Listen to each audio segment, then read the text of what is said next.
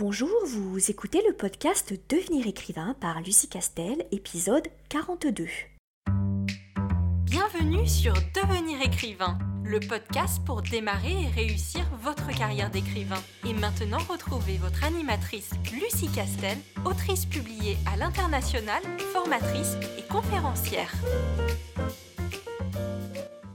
Bonjour, je suis ravie de vous retrouver pour un tout nouvel épisode et aujourd'hui j'aimerais tordre le cou à certains mensonges que parfois certains éditeurs plus ou moins délicats font courir et surtout supporter par les auteurs.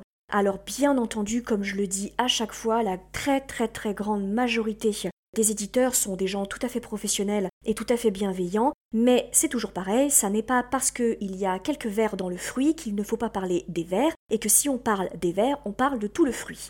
Mais c'est quand même important Évidemment, nous, en tant qu'Institut des carrières littéraires, en tant que euh, formateur au métier d'écrivain, de mettre en garde parfois certains mensonges ou travestissements de la vérité que font courir euh, certains éditeurs et qui ont tendance à culpabiliser énormément les auteurs. Donc je préfère vous en parler maintenant, comme ça vous êtes armés et vous saurez quoi répondre, bien qu'encore une fois, ce n'est évidemment pas la très grande majorité des éditeurs qui restent des personnes très professionnelles. Alors la première chose que j'ai déjà entendu dire, pas forcément me concernant, parce que j'ai eu cette chance-là, enfin en même temps, vous le savez maintenant avec mon parcours, je l'ai déjà fait, le premier éditeur sur lequel je suis tombée, c'était un éditeur très très très très peu scrupuleux, avant de rencontrer les éditions de l'homme sans nom, mais je l'ai entendu dire et plusieurs fois à des très très jeunes auteurs qui du coup ont été placés dans une situation un petit peu moins avantageuse que celle de l'éditeur. Quand vous êtes publié, quand un éditeur vous publie, il ne vous fait pas une faveur. Vous n'êtes pas une sorte d'élu en fait. Vous êtes deux professionnels, vous l'auteur, lui l'éditeur, qui trouvez un intérêt commun et mutuel à collaborer. Et donc vous allez signer un contrat mais vous êtes tous les deux sur un pied d'égalité. Il n'y a pas l'éditeur qui vous ferait la grâce de vous sélectionner parmi des milliers d'autres, et vous qui devriez lui en être presque éternellement reconnaissant.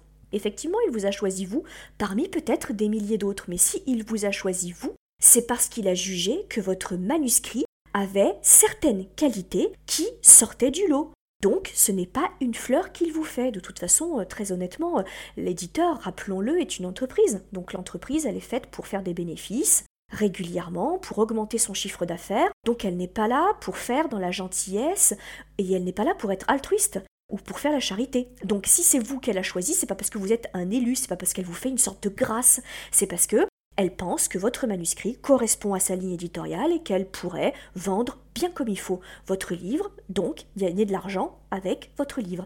Ça c'est vraiment important et je dirais que c'est peut-être alors, euh, pas le mensonge, c'est titré de façon un peu euh, provocant à juste titre, mais c'est une façon de dire que c'est une idée reçue, une fausse idée ou une fausse impression que parfois certains éditeurs ont tendance à entretenir en vous rappelant très régulièrement à quel point vous avez la chance d'être publié parce qu'il y a tellement d'auteurs qui rêvent d'être publiés tellement d'auteurs qui attendent, tellement d'auteurs qui soumissionnent leurs manuscrits, que bah, vous êtes une sorte d'élu, vous avez cette chance-là. Mais il n'y a rien à voir avec la chance, en fait. Ce qui a à voir, c'est avec votre talent, votre travail, ce que vous avez effectué comme travail sur votre manuscrit et la maturité de votre manuscrit. Mais encore une fois, ça, ce sont des choses pour lesquelles vous pouvez agir et pour lesquelles vous êtes tout à fait responsable. Donc la chance n'a rien à voir euh, là-dedans. Ça, c'est le la premier, le indélicatesse, le premier mensonge que j'ai pu entendre et qui était propagé par certains, encore une fois, éditeurs. Autre chose que j'ai pu entendre, si le livre ne se vend pas, c'est la faute du livre et c'est la faute de l'auteur.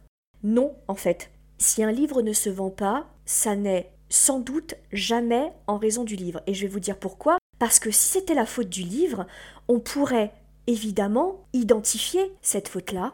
On pourrait lister une sorte de livre qui ferait des flops on les étudierait et on dirait ah ben voilà ce, livre là il a fait un flop donc euh, on décortique on voit la thématique etc et du coup on peut esquisser une sorte de charte de mauvais livres dont on saurait que cela si on écrit des histoires du même type si on fait appel aux mêmes auteurs eh ben on ferait systématiquement des flops.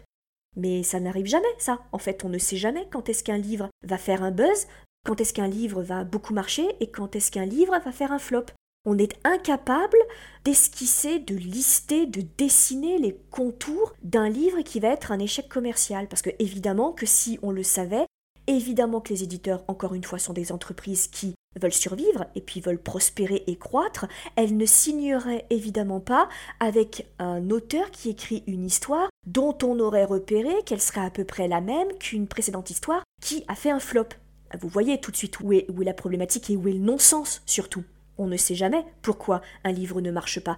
Alors oui, bien sûr, il y a un certain nombre d'opérations et de choses qu'on met en place et qui participent de la, bonne chance qu'on donne au livre. Et que si on ne les met pas en place, bah alors le livre a encore moins de chances de marcher. Je pense notamment à avoir un tirage suffisant pour être présent dans les librairies ou dans les centres commerciaux, avoir des coups de pub qui mettraient le livre en tête de gondole, donc ce qui fait que quand les gens rentrent, ils voient votre livre, parce que vous pouvez écrire le livre le plus merveilleux, le plus génialissime de l'histoire, s'il est perdu au fin fond d'une travée et qu'on ne le voit absolument pas, que personne n'en a parlé sur le net, qu'on n'a fait aucune publicité et que personne sait qui vous êtes, on ne le verra pas, ce livre. Donc il n'aura même pas sa chance. Donc on est bien d'accord que il y a une série d'opérations à mettre en place pour donner toutes les chances à un roman de fonctionner, mais s'il ne fonctionne pas, ce n'est pas du tout la faute de l'histoire, pas du tout la faute de l'auteur, pas du tout la faute du livre. Et ça, si, si j'insiste autant, c'est que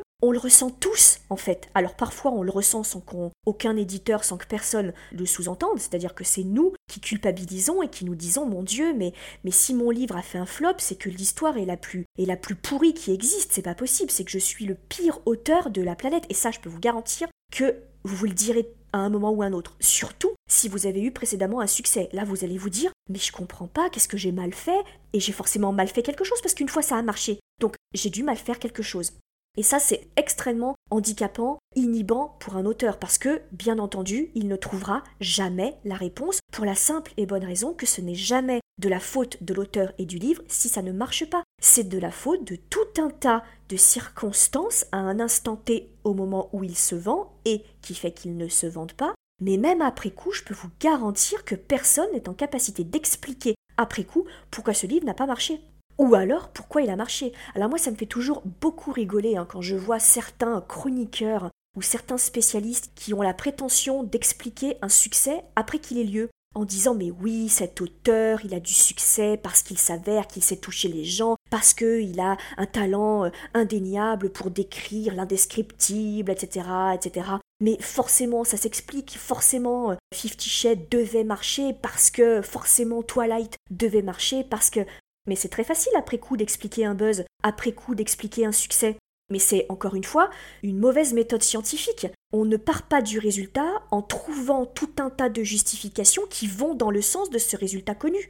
C'est vraiment, il faut arrêter de culpabiliser les auteurs ou arrêter nous en tant qu'auteurs de culpabiliser en se disant mais si mon livre n'a pas rencontré son public, si mon livre n'a pas marché, c'est que je suis nul, c'est que ce genre n'est pas fait pour moi. Ben non, c'est que malheureusement, il y a une part d'inconnu, il y a une part de magie, comme le loto, qui fait que parfois ça tombe sur vous, parfois ça ne tombe pas sur vous. Alors bien entendu, encore une fois, à la base, pour multiplier vos chances, vous pouvez mettre toutes vos chances de vos côtés, bien sûr, et donc que si ça doit vous tomber dessus, ça tombera plus facilement sur vous qui avez mis toutes les chances de votre côté, plutôt qu'un autre auteur qui, euh, pour tout un tas de raisons, euh, soit qui lui appartiennent, soit qui appartiennent à une maison d'édition qui n'a pas fait son travail, n'a pas du tout mis les chances de son côté. Ça, c'est une évidence, donc il faut déjà partir en mettant toutes vos chances de votre côté. Mais une fois que vous avez fait ça, une fois que vous avez mis toutes vos chances de votre côté, et alors ça va aller très vite, hein, quand on dit qu'un auteur doit mettre toutes ses chances de son côté, en fait c'est qu'il doit écrire le plus professionnellement possible, en respectant les codes de son genre, en faisant attention à l'incipit, en faisant attention aux rebondissements, en faisant attention aux adverbes, attention à la narration, attention aux personnages, toutes ces règles-là qu'on connaît. Donc c'est ça en fait quand on dit mettre toutes les chances de votre côté, c'est ça. Mais une fois que vous avez fait votre maximum en tant qu'auteur professionnel, après ça vous échappe. Alors oui, vous pouvez négocier une mise en avant de la part de votre éditeur, vous pouvez surveiller un peu ce qu'il fait et puis finir par lui dire bon bah écoutez vous êtes bien gentil mais si vous n'en parlez jamais de la sortie de mon livre, si euh, vous ne prenez euh, jamais la tâche de certains blogueurs, blogueuses, booktubeurs, booktubeuses, que vous ne faites aucun service de presse, euh, si vous ne faites aucun salon, etc., bon, on va pas s'en sortir. Si vous m'avez sorti quand 500 ou 1000 exemplaires, Je n'ai aucune chance. Mais là, je peux vous le prédire, je peux vous le dire d'avance que vous allez faire un flop. C'est obligé, en fait. Donc ça, oui, vous pouvez le négocier.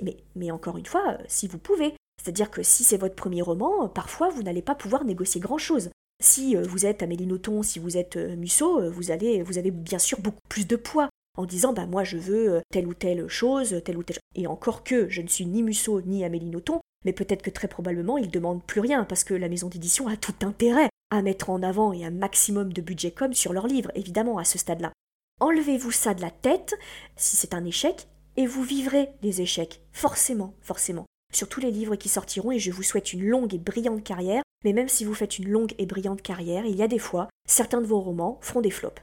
D'ailleurs, à ce propos, je vous encourage à lire certaines interviews de Fred Vargas sur sa carrière, parce que c'est assez, c'est même très très très instructif voilà où elle vous explique sa carrière en dents de scie avant d'avoir la notoriété qu'elle a et, qui fait qu'elle euh, a galéré euh, un sacré paquet de temps, hein, parce qu'elle a démarré très fort avec euh, un prix littéraire qu'elle a remporté, et elle vous explique que son deuxième roman, personne n'en a voulu, que ça avait fait un flop monumental, et que personne n'était en capacité de savoir pourquoi, et pourquoi maintenant bah, ça fonctionne très bien à chacun de ses romans. Il y a aussi un système de cercle vertueux, qui est que quand vous dépassez un certain nombre de lecteurs, Quoi que vous sortiez, vous avez un lectorat de base qui vous suit quoi qu'il arrive, parce qu'il vous est fidèle, et que donc il vous assure un volume minimum de vente, qui fait que ça génère ce cercle vertueux, typiquement. Autre chose que j'ai pu entendre, autre mensonge que j'ai pu euh, entendre, c'est on pourra céder vos droits à l'étranger et vos droits à l'audiovisuel ou au cinéma.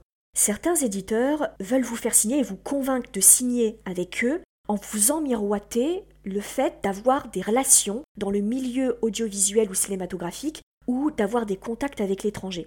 Alors, ils peuvent avoir tous ces contacts, mais il faut que vous compreniez que signer à l'étranger et signer des droits audiovisuels ou cinématographiques, c'est extraordinairement rare. Vraiment. C'est très rare, en fait. C'est pas du tout la vie normale d'un livre. Et c'est pas grave, c'est pas parce que vous ne signez pas à l'étranger ou que euh, vous ne signez pas au cinéma que vous n'allez pas faire une brillante carrière et une très belle carrière. C'est vraiment rarissime. Donc quand vous commencez à voir des éditeurs qui vous disent Ah mais signez avec moi parce que j'ai des contacts, parce que euh, je, peux te faire signer, etc. Prenez du recul. Ne signez pas pour cette raison uniquement parce que vous serez déçu. C'est non seulement rarissime et surtout ça n'a rien à voir avec les relations de cet éditeur, c'est vraiment, vraiment un coup de chance extraordinaire et ça arrive très rarement. Donc voilà, je préfère encore une fois, vous savez, dans ces podcasts, on ne pratique aucune langue de bois. Moi, je suis la plus transparente possible euh, là-dessus. Et je vous dis ça alors que j'ai signé à l'étranger. Donc on pourrait me dire, bah oui, mais c'est facile pour toi de dire ça, mais pourtant tu as signé à l'étranger. Mais je suis la première à savoir que c'est un coup de bol extraordinaire. J'ai eu le bon roman au bon moment avec le bon éditeur. J'avais aucun contrôle dessus, en fait. Il y a eu cette espèce de magie qui s'est fait à ce moment-là, mais c'est pas parce que ce roman est meilleur que les autres, pas du tout, en fait. C'est juste qu'à cet instant T, cet éditeur étranger voulait ce type d'histoire et surtout voulait un français. Et moi j'étais là à ce moment-là avec ce type d'histoire. Mais je n'avais aucun moyen d'anticiper et de le savoir avant, et mon éditeur n'avait aucun moyen de le savoir avant. Bien sûr, plus vous signez avec des maisons d'édition importantes, et plus elles ont des attachés de presse qui fonctionnent avec l'étranger. Bien sûr, ça met toutes les chances de votre côté. Mais ne comptez pas là-dessus, parce que, encore une fois, c'est vraiment très très très particulier et plutôt euh, rarissime. Autre chose que j'ai pu entendre de la part de certains éditeurs, et vous allez comprendre pourquoi ils le disent, il vaut mieux conserver un seul éditeur que de sortir dans plusieurs maisons d'édition. Bref, il vaut mieux mettre tous ses œufs dans le même panier que s'éparpiller. Alors bien sûr, vous l'aurez compris, pourquoi les éditeurs ont tout intérêt à vous dire ça, évidemment. Comme ils ont tout intérêt à vous faire signer une clause de préférence, évidemment. Ils investissent sur vous, donc ils attendent à ce que vous leur donniez tous les livres et que vous n'alliez pas voir ailleurs. Très clairement, ça, c'est un mensonge. Ça ne vous handicape de rien du tout d'avoir plusieurs éditeurs. Pas du tout. Parce que très concrètement, le lecteur, il s'en fiche de votre maison d'édition. Lui, ce qu'il voit, c'est votre nom. Et c'est votre histoire. Donc peu importe que vous soyez chez euh, Albin Michel, euh, Calman Levy, euh, HarperCollins, Fleuve Noir, oh, ils s'en foutent en fait. Eux, ils veulent du polar, ils vous connaissent. Ah, elle sort du polar. Ah, elle sort du feel good. Ah, j'aime bien la quatrième de couverture. Voilà, c'est tout, peu importe. Donc non, non, il vaut mieux aller voir ailleurs comment ça se passe pour avoir un peu de recul. Et du coup, lorsque vous êtes dans une relation qui vous fait vous poser des questions, le fait d'être dans plusieurs maisons d'édition vous permet de vérifier si c'est une pratique courante ou si c'est une pratique exceptionnelle qui ne vous convient pas. Et ça vous permet aussi, vous, d'avoir des billes et de lui dire, écoutez, moi ça, ce mode de fonctionnement ne me convient pas. D'ailleurs, avec mon éditeur X ou Y, ça ne se passe pas comme ça et je préfère cette méthode de travail. Bien sûr que ça vous met dans une position bien plus intéressante. Et puis ça vous permet aussi de faire un peu jouer la concurrence. Donc moi, je vous encourage à ne pas mettre tous vos œufs dans le même panier. Alors évidemment, si vous écrivez strictement dans le même genre, ça va être compliqué de justifier d'être dans plusieurs maisons d'édition, encore que si vous n'êtes pas satisfait de votre maison d'édition, vous pouvez très bien aller voir ailleurs une fois que vous avez réglé la problématique de la clause d'exclusivité ou de préférence. Mais si vous écrivez typiquement dans des genres différents, bien sûr que vous allez voir dans des maisons d'édition différentes. Il vaut mieux éviter les maisons d'édition qui euh, vous sortent dans une ligne éditoriale qu'elles n'ont pas encore testée ouvrir une ligne éditoriale dans une maison d'édition, là c'est tout de suite très compliqué parce que vous essuyez les plâtres. Et puis enfin, dernier mensonge, dernière idée fausse que certains éditeurs ou professionnels de l'édition font circuler, c'est il est très mal vu d'écrire dans plusieurs genres, donc il vaut mieux pour votre carrière vous contenter d'un seul genre. Non, je sais que certains éditeurs ça les gêne parce que certains éditeurs pensent à tort que vous ne pouvez pas exceller dans plusieurs genres et que si vous êtes super doué dans le polar, vous ne pouvez pas être super doué dans la SF. Si vous êtes super doué dans la SF, vous ne pouvez pas être super doué dans la romance. Ça, plus qu'un éditeur, c'est beaucoup les libraires et beaucoup certains commerciaux, du coup. Et il faut vraiment se battre contre cette idée reçue et ce mensonge. Ce n'est pas une question de spécialisation par genre. On ne naît pas auteur de polar, on ne naît pas auteur de SF. On est des conteurs. Alors des fois on a envie de conter des histoires de romance, des fois on a envie de conter des histoires de meurtre. Des fois peut-être qu'on ne racontera que des histoires de meurtre, parce que s'il a vraiment que ça qui nous plaît. Mais peut-être qu'un jour on en aura marre et qu'on aura envie d'aller un peu voir ailleurs et euh, d'aller explorer d'autres genres littéraires. Par contre, ce qu'on peut peut-être vous demander, c'est de changer de pseudo de prendre un autre nom. Ça, c'est tout à fait possible pour éviter de perturber les libraires ou les commerciaux qui vont voir arriver par exemple un Lucie Castel, et du coup, bah, spontanément, vont placer ça en feel good ou en blanche, alors qu'en fait, ce serait du polar. Là, ça peut être utile de changer de pseudo pour plutôt cloisonner, même si vous n'en faites pas un secret. Bien sûr, pour les libraires, c'est plus facile pour eux de se, de se positionner. Voilà ce que je voulais vous dire sur les principaux mensonges ou fausses idées que certains éditeurs ou certains professionnels ou parfois même certains auteurs par ignorance peuvent véhiculer parce que ce sont des idées qui peuvent vous faire culpabiliser et qui peuvent vous ralentir dans votre processus créatif. Donc il faut absolument en finir avec ces mensonges ou avec ces fausses idées. Voilà, j'espère vous avoir un peu aidé. Je vous remercie de votre attention et je vous encourage encore une fois à vous connecter à notre site internet licar.fr et à adhérer à notre newsletter pour recevoir nos ressources gratuites régulièrement. Je vous dis à un prochain podcast devenir écrivain Téléchargez sans plus attendre le guide écrivain mode d'emploi sur le site licar.fr, l i c a r e s.fr. Ce guide vous donne les quatre étapes fondamentales pour progresser vers l'écriture professionnelle.